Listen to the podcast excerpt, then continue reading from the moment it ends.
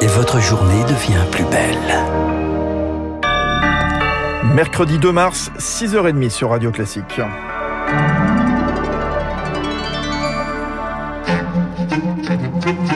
La matinale de Radio Classique avec Fabrice Lundy et avec Léa Boutin-Rivière pour le journal de 6h30. Léa, septième jour désormais de l'invasion russe en Ukraine.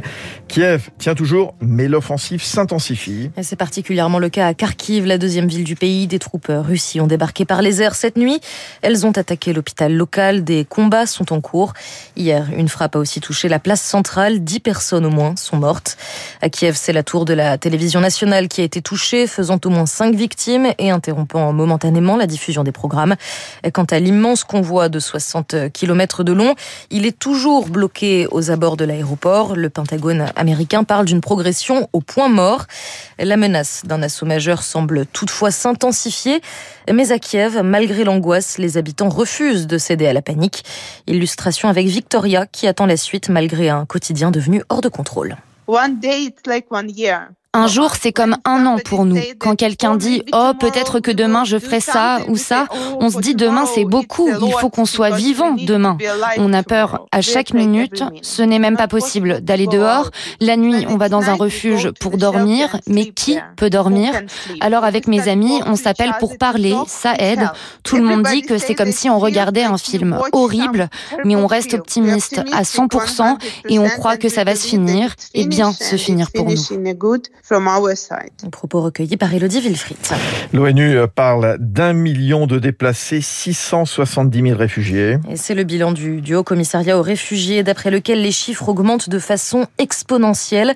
Et des centaines de milliers de personnes donc sur les routes et parmi elles, 1000 Français environ selon Jean Castex, et qui s'exprimait hier à l'Assemblée nationale.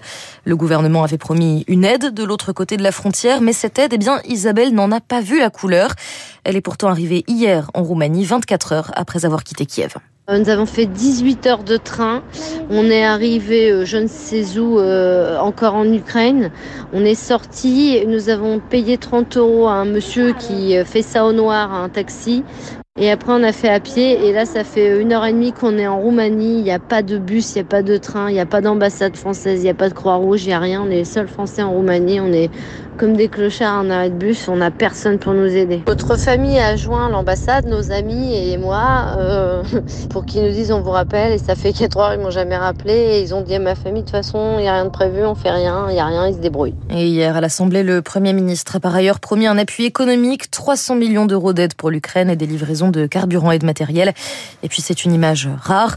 Les députés se sont tous levés pour applaudir l'ambassadeur d'Ukraine en France présent dans l'hémicycle. Oui, puis une autre ovation, euh, Léa, c'était au Parlement européen. le président ukrainien Volodymyr Zelensky, salué par les eurodéputés devant qui il a pris la parole, il leur a demandé de prouver qu'ils sont avec l'Ukraine et pour cela, il faudrait, dit-il, une intégration sans délai au sein de l'UE. Prouvez que vous êtes avec nous. Prouvez que vous ne nous abandonnez pas et que vous êtes vraiment des Européens. Alors la vie vaincra la mort et la lumière vaincra les ténèbres. Gloire à l'Ukraine.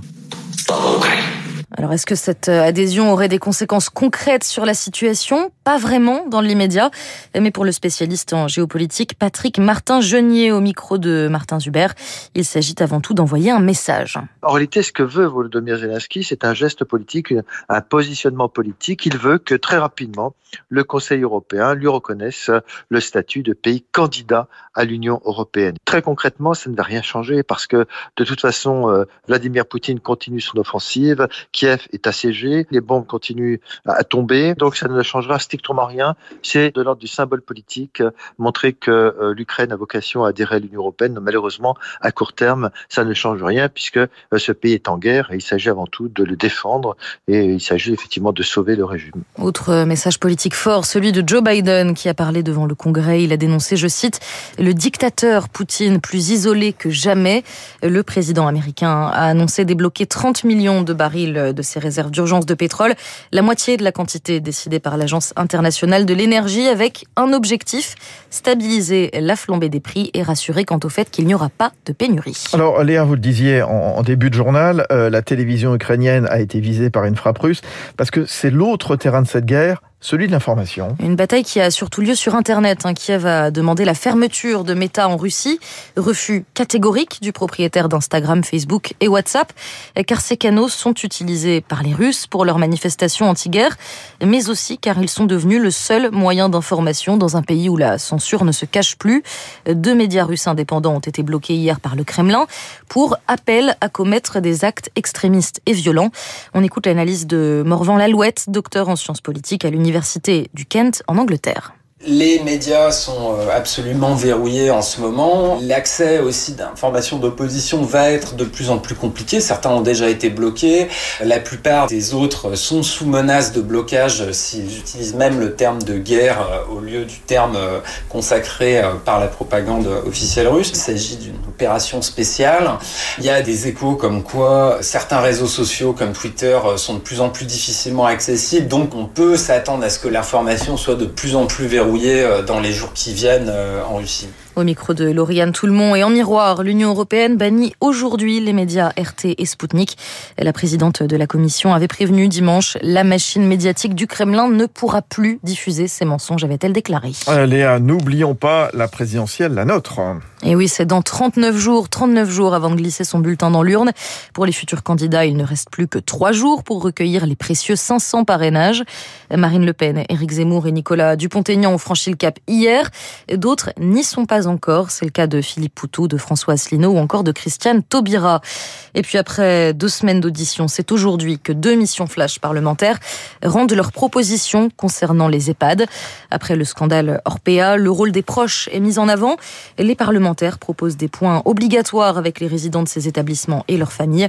Autre suggestion, mettre en place une plateforme nationale de signalement des maltraitances. Voilà, Léa Boutin-Rivière.